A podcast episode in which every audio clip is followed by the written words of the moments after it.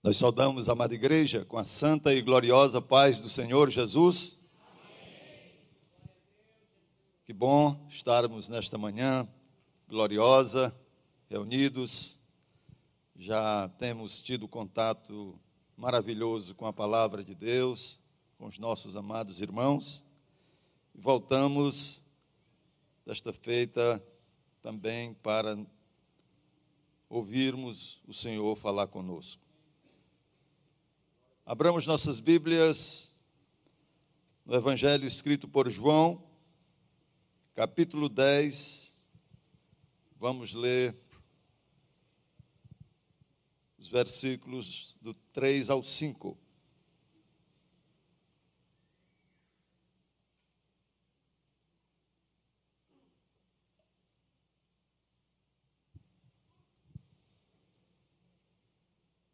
Diz assim a palavra de Deus, João 10, 3 a 5.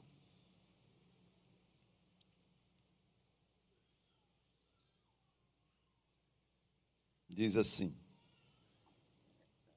A este o porteiro abre, e as ovelhas ouvem a sua voz e chama pelo nome as suas ovelhas e as traz para fora. E quando tira para fora as suas ovelhas, vai adiante delas, e as ovelhas o seguem, porque conhecem a sua voz.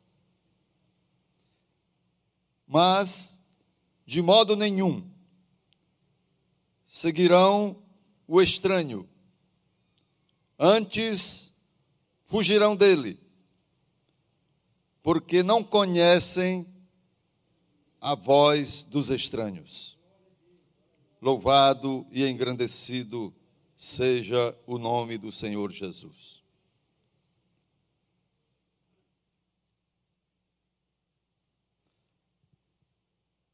A porta do aprisco era segura e fortificada. Era uma porta bem resistente aos, aos ataques externos. Era assim a porta de um aprisco. O Senhor Jesus está contando aqui uma parábola e na sequência ele vai dizer que é esta porta. Mas também fala do porteiro. Ao lado desta porta estava o porteiro. Semelhante ao pastor, o porteiro tinha um cuidado especial com as ovelhas. Certamente o seu coração está aberto para receber a palavra de Deus. Certamente o Espírito Santo está com você para abrir o seu coração esclarecer o seu entendimento. E se isto já ocorre desde quando você aqui entrou, certamente o Senhor já falou contigo. Quando o Senhor diz que quem ama a Deus ama a Sua palavra, eu creio que o Espírito Santo já falou ao seu coração. Poderíamos voltar se tivéssemos guardado no coração só esta observação a respeito da voz de Deus. Mas vamos continuar. E certamente o Espírito Santo há de continuar a trabalhando no coração de cada um, de nós, todos nós. Louvado seja o nome do Senhor. Em João 16, 13, o Senhor disse: Mas quando vier aquele Espírito da verdade, ele vos guiará em toda a verdade.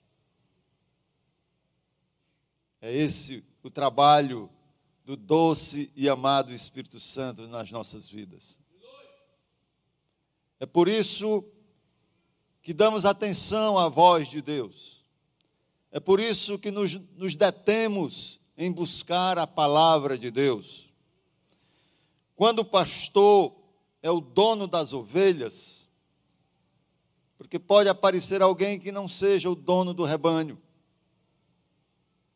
Mas quando o pastor é o dono, quando o pastor das ovelhas é o dono das ovelhas, há uma afeição especial entre o rebanho e o bom pastor. Esse rebanho tem uma afeição especial pela voz do bom pastor. E como ele fala, onde ele fala, é preciso que nós alinhemos os nossos ouvidos com a emissão desta voz suave, desta voz mansa, desta voz acolhedora, desta voz atraente. Louvado seja o nome do Senhor. Marcos Dodds, um estudioso bíblico que viveu no Reino Unido no século XIX, ele relata a história de um andarilho escocês que trocou de roupa com um pastor de Jerusalém. O escocês foi visitar Israel. E lá aproximou-se de um pastor devidamente no campo onde estavam as ovelhas, e o andarilho escocês ele sugeriu ao pastor judeu vamos trocar de roupa. E certamente foram no local, no local adequado. Ele vestiu a roupa do pastor judeu, daquele camponês judeu. O camponês vestiu a roupa do escocês, o camponês judeu vestiu a roupa do andarilho escocês. Ficaram de roupas trocadas, a de um no outro, e o rebanho lá e o escocês deu a ordem para que o rebanho seguisse. Mas as ovelhas seguiram a voz do pastor e não as suas roupas. Quando o pastor de Jerusalém falou, elas seguiram. O pastor escocês tinha falado, mesmo com as roupas do pastor judeu, elas não caminharam no rumo. Então, as ovelhas atendem a voz do pastor. Por isso que foi dito: quem ama a Deus ama a sua voz. A sua voz está aqui. Louvado seja o nome do Senhor. Tudo que é exposto aqui, tudo que é estudado aqui, tudo que é analisado aqui deve ter a base na voz de Deus. Eu, quando novo convertido, comentava com a minha esposa, também nova convertida, quando íamos ao culto de ensino, tanto lá no interior, onde nós conhecemos Jesus, quando chegávamos aqui. E eu dizia, mas meu amor, cada vez que nós vamos a um, a um, a um culto de ensino ali no Templo Central, o pastor sempre falava algo que para nós era novo, renovava o nosso coração. Achava interessante. Lembro até de uma certa oportunidade que ele falando a respeito da, de como José foi previdente, foi cuidadoso. Olha, ele não ficou direto lá naquela estribaria com a criança, não. Dias depois, ou tempos depois, quando os magos chegaram, já não era ali naquela estrebaria. E nós vimos da tradição romana, onde as lapinhas mostravam como se fosse no mesmo ambiente que os magos estavam presentes ali. E como essas observações vieram infinidades de informações no decorrer da nossa vida, caminhando com Jesus, através da palavra estudada, da palavra exposta e através da Bíblia Sagrada. Hoje ainda, culto de terça-feira passada, uma das exposições mais profundas da Bíblia Sagrada que esta igreja está tendo. O privilégio, e nós vamos ser certamente ter que prestar contas e vamos prestar contas para a glória de Deus, bem prestada, porque são orientações ajustadas, esclarecedoras, que ainda hoje a minha mente, a mente da minha mesma companheira daqueles primeiros cultos de ensino lá no templo central, nós temos essa mente renovada, aberta, para uma compreensão ainda melhor deste tesouro, desta voz, a voz do bom pastor Louvado seja o nome de Jesus. Ela continua vindo aos nossos ouvidos espirituais. Nós não nos cansamos de ouvir esta voz. Louvado seja o nome do Senhor. A voz do bom pastor é atraente. Jeremias 31 e 3 diz: Há muito que o Senhor me apareceu dizendo: Com amor eterno te amei também com amável benignidade te atraí. A voz dele é atraente, louvado seja o nome do Senhor. A voz dele é cativante. Essa palavra cativante é no sentido de ser atraente. Ele nos atrai para uma nova vida, para um novo entendimento, para uma nova compreensão daquilo que ele fala. Louvado, engrandecido seja o nome do Senhor. As ovelhas reconhecem a voz do pastor e continuam seguindo. Porém, se algum estranho as chamam, elas param, elas levantam assustadas a cabeça, e se a chamada se repete, elas fazem meia volta e fogem dele, porquanto não reconhecem a voz dos estranhos. Não reconhecemos a voz dos estranhos. Nós nos identificamos com a voz atraente do bom pastor. Depois de conduzir para fora todas as que lhe pertencem, vai adiante delas, e as ovelhas o seguem, porque conhecem a sua voz. Quando ouvimos a voz do bom pastor, que hora nós ouvimos a voz do bom pastor? Reconhecemos a voz de Deus quando lemos e quando vivemos esta palavra. Estamos a reconhecer a voz do Senhor. O avivamento permanece crescendo em nosso coração, na medida em que nós reconhecemos essa voz. As ovelhas conhecem a voz do pastor porque muito lhe ouvem nós não nos cansamos de ouvir a voz de Deus. O salmista diz: De todo o meu coração te busquei. De todo o nosso coração nós buscamos esta palavra. Não me deixes desviar dos teus mandamentos. Não me deixes desviar da tua palavra. Está no Salmo 119. As ovelhas ouvem o tom de voz confortador do bom pastor na noite alta, enquanto os lobos, os carnívoros coiotes uivam, mas não nos amedrontam. Não nos amedrontam, porque há uma voz de encorajamento, há uma voz nítida, há uma voz abençoadora a voz do bom pastor. A fala do pastor é suave diante da dor.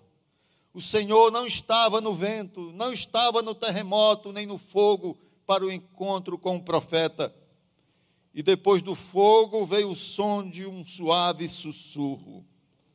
O poeta ouviu de o profeta Elias ouviu Deus através da voz mansa e suave do Senhor. As ovelhas conhecem a autoridade do pastor, sua confiança, seu carinho, seus cuidados. O Salmo 119, outra vez, diz: Tua fidelidade se estende de geração em geração, fundaste a terra e ela permanece. Há anos, por uma instituição financeira, eu participei de um treinamento para identificar cópias falsas de maior valor de moeda nacional da época. eu vi um quadro em termos de redação sobre uma situação semelhante de um escritor americano, Weiner, que o nome em inglês eu não, ainda não aprendi porque o sobrenome é aportuguesado, mas é uma pronúncia diferente, né, pastor? Cordairo, né? Mais ou menos assim. Mas está escrito em português, Cordeiro, mas ele é americano. Então, ele, ele descreve uma situação que eu vivenciei quando era funcionário de uma instituição financeira. Eu tive que coordenar um grupo de caixas e fui fazer esse curso chamado COORD, vinha de coordenação. E lá fui submetido a um estudo intensivo, é, foi mais ou menos 15, foram 15 dias, de todo aquele atendimento que ficava sob a responsabilidade do coordenador dos caixas. Era no tempo que banco tinha caixa. Faz tempo, né? 1980, final de 1970, da década de 70. Hoje é caixa eletrônico. Né? No tempo do Bebeto. Muito bem. Mas naquela época a gente precisava de duas coisas para, vamos dizer assim, ajudar socorrer os caixas. Era conferir uma assinatura, o cheque, no tempo do cheque, olha, chegava o cheque assinado e você olhava para a assinatura do cheque, ia lá atrás, numa caixa grande de cartões de autógrafos, que no dia que você abriu a conta, você preencheu aquele cartão de autógrafo. Então o caixa tinha que olhar aqui o cheque, ia conferir a assinatura do cheque com a assinatura do cartão de autógrafo. E a outra coisa, isso quando ele ia pagar. Quando ele ia receber, ele tinha que ter ideia se as cédulas eram verdadeiramente, eram verdadeiras. E como é que se aprende é, distinguir a verdadeira da falsa? E nesse curso, tinha um curso de grafoscopia, que você ver quanto aquela assinatura é real, olhando para outra. Tem todos uns movimentos, tem todos uns instantes, são momentos da assinatura, que ela sobe, que ela desce, que ela carrega mais num determinado ponto da assinatura. Isso é interessante.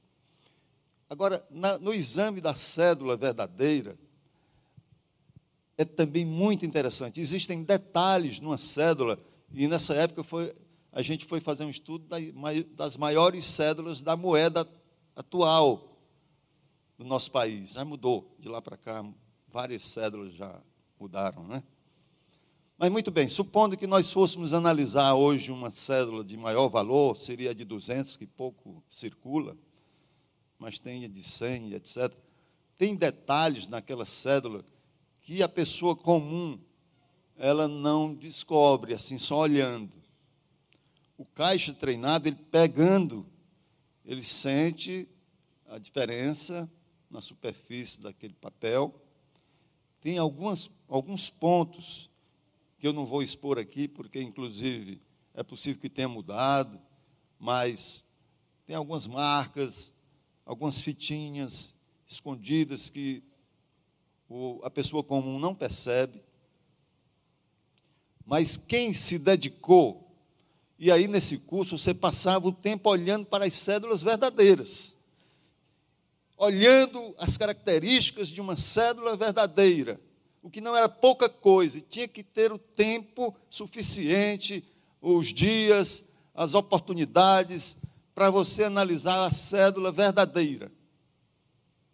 E chegou o dia de verificar como é que estavam aqueles caixas, se estavam realmente preparados, aqueles coordenadores de caixas se estavam preparados para analisar as cédulas. Trouxeram uma caixa de cédulas para você manusear, olhar. E ali, num determinado instante, o instrutor colocava uma falsa. E quando o caixa chegava na falsa, que ele pegava, que ele olhava, que ele examinava, era certeza que ele identificava. Falsa. Estava aprovado. Estava aprovado. Ele tinha prestado bem atenção, tinha estudado, tinha se detido na verdadeira. Não se estudou em nenhum momento cédula falsa. Nós passamos aqueles dias, aquelas horas, nos detendo na, na verdadeira. Na verdadeira. Tínhamos tanta intimidade com a verdadeira, tínhamos tanta noção de para que elas eram verdadeiras, como elas eram verdadeiras, que no momento que surgiu uma falsa, a falsa foi identificada. Eu tinha passado por essa experiência e vi o escritor fazendo uma ilustração da palavra de Deus. Palavra de Deus. Quando nós nos detemos na palavra, quando nós buscamos a palavra, quando nós fazemos o vínculo da palavra com a nossa vida, que vem alguma coisa diferente, que vem alguma voz distoante, que vem alguma explicação fora dos quadrantes da Bíblia Sagrada, identifica-se na hora. Identifica-se de uma vez, sem titubear, com toda a segurança, para a glória de Deus porque nós estamos envolvidos com a verdade, sempre ouvindo a verdade, sempre trabalhando com a verdade, procurando viver a verdade. Aquelas palavras que aqui são lidas e que são expostas, que são esclarecidas, que são estudadas, que são ensinadas. O nosso professor é o Espírito Santo de Deus. Louvado seja o nome de Jesus não há competência maior. Aquela mesma impressão que eu tenho dos primeiros cultos de ensino, naquela, naquele final de década de 70, de 80, ainda hoje, eu volto para casa e muitas vezes conversando com a Rosa, minha esposa, o que eu conversava quando eu voltava dos primeiros cultos de ensino como Deus revela, como Deus fala, como Deus esclarece. Coisas que precisavam ser esclarecidas hoje. O Senhor revela a voz de Deus. Essa voz atraente.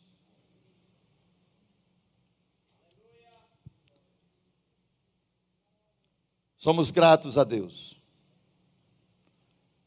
A melhor maneira de se fazer isso, ou seja, de se está capaz de identificar qualquer coisa que não seja a verdade, é se preparar com o Espírito Santo, estudando a palavra de Deus e reconhecendo que em cada uma das páginas da Bíblia você ouvirá o Senhor.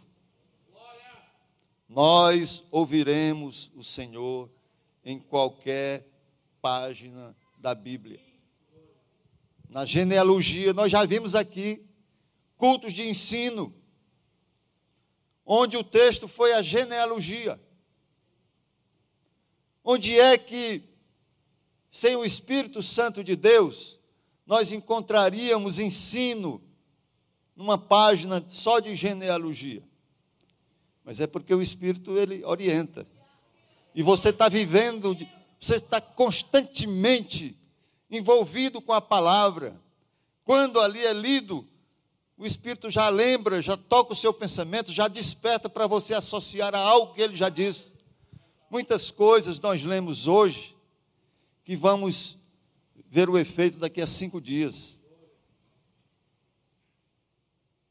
Tive um, uma pessoa que caminhamos juntos no discipulado, que tinha lido há cinco dias atrás aquele entreveiro dos irmãos de Jesus, aquelas palavras um tanto quanto grosseiras com Jesus. Alguém foi grosseiro com Jesus? Foi. Até de seus irmãos, em determinados momentos. E a pessoa estava assim, chateada porque alguém tinha sido grosseiro com ela. O Espírito Santo nos mostrou que ele havia lido que é que você leu há cinco dias? Pastor, eu li isso assim, assim, assim.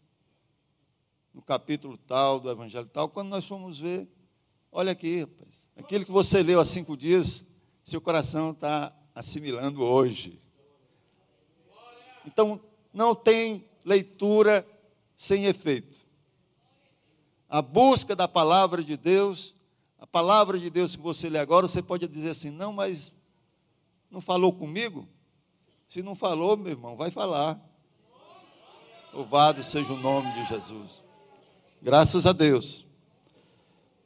Persiste em ler. Foi o que Paulo falou para o jovem pastor Timóteo. Persiste em ler, Timóteo. Dedique-se a ler. Exorte e ensine até que eu vá. Aproveite aí. Preencha o meu lugar.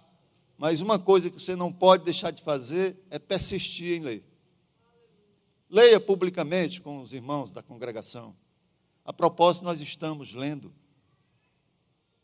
Já lemos Mateus, estamos lendo Gênesis, é isso? E o verso. Daqui a pouco vamos para é, Marcos e Êxodo. E eu vi aqui, é, neste ano nós já lemos o Evangelho de Mateus, né? Quando a eternidade invade o tempo e o céu chega na terra. Aleluia. O Filho de Deus entra no reino das trevas de forma silenciosa, quase invisível tendo como público recepcionista um casal simples, um carpinteiro, uma mulher doméstica, os anjos e os pastores anônimos da Judéia. Que simplicidade. Chegando para implantar o reino de Deus. Quem estava chegando era o rei. Então nós vemos isso lá no Evangelho de Mateus. Nós nos sensibilizamos com a simplicidade de Jesus. Né? Gênesis. Nós já vimos, estamos vendo agora o primeiro casamento, constituindo a primeira família. Nos informamos dos primeiros instrumentos musicais, da perfeita harmonia de um jardim onde não há espinhos. Porém, nos preparamos, nos deparamos com o primeiro pecado, primeiro homicídio, primeiro polígamo e outras primeiras atitudes de um homem que se afastou de Deus, tudo aquilo vai fortalecendo a nossa caixa torácica espiritual. Vamos melhorando os pulmões, vamos respirar melhor quando enfrentarmos alguma coisa. É? O avivamento começa aqui. Verdade. Marcos, que nós vamos ler daqui a pouquinho, é, foi usado por Deus para assegurar que o legado de Pedro não morreria com ele. Seu evangelho resume as mensagens pregadas por Pedro. Marcos é uma amostra do discipulado com todas as letras. Ele foi discípulo, companheiro, a Bíblia chama de filho espiritual de Pedro, lá em 1 Pedro 5,13. Pedro o chama de filho. Então tem muito discípulo aqui, filho do seu discipulador. E a voz de Deus está ali no comando. O Êxodo, nós vamos ver, depois que lermos o Marcos, eu vou parar aqui só com os dois primeiros e os dois seguintes. O Êxodo, é, segundo o livro da Bíblia, além de alertar a história da redenção, além de relatar a história da redenção pelo sangue, né? é a entrega da lei a entrega da palavra ao povo de Deus. Ora, que nós bastava isso para nós acharmos que êxito é interessante. A redenção pelo sangue e a entrega da lei, a entrega da palavra para, os, para o povo de Deus é coisa extraordinária. Né? E além do, da explicação de que tem o deserto, os dois grupos de espias os que ainda não tinham vivenciado os 40 anos de deserto, eles tinham uma, uma visão muito curta. Acharam que os habitantes da terra eram gigantes e os que estavam chegando, os caminhantes que haviam saído do Egito, não teriam condição de enfrentá-los. Já lá em Josué, uma outra Um outro grupo que foi espiar a terra, já depois de ter passado pelo deserto, já viram diferente. Tiveram uma visão extraordinária, que eles estavam com medo do povo israelita, do povo que estava caminhando. Então, o deserto tem isso. Lá no Êxodo você vai aprender. Que ele mata ou fortalece. E nós, com o Espírito Santo de Deus, com o Senhor Jesus, não há deserto que mate. Pelo contrário, nós nos fortalecemos. Como o pastor já disse hoje. Quantas coisas aqueles mais velhos aqui já enfrentaram, até mais difíceis do, do que aquelas que estão acontecendo hoje. Mas o Senhor está conosco. Esse deserto, ele vai nos fortalecer. Para a glória de Deus. É um deserto material. Porque, espiritualmente falando, nós estamos caminhando baseado na voz do bom pastor, que só nos leva a pastos sempre, mas é sempre, sempre verdejantes. Não tem nada de deserto. Não tem nada de deserto. É esta voz que eu preciso afinar, que eu não posso deixar de ouvir, que eu não posso deixar de obedecer à voz do bom pastor jamais nos levará a deserto. Ele vai nos levar a pastos sempre verdejantes. Creio que o tempo chegou, que Deus abençoe grandemente o seu povo, e gostaria de saber se há entre nós alguém que quer caminhar para esse pasto sempre verdejante. Você que não é crente, quer ouvir a voz do bom pastor, e seguir com ele a pastos verdejantes? Onde está a primeira pessoa? Todos são crentes, graças a Deus, preparados para adentrar a Canaã celestial. Que Deus abençoe e guarde em nome de Jesus.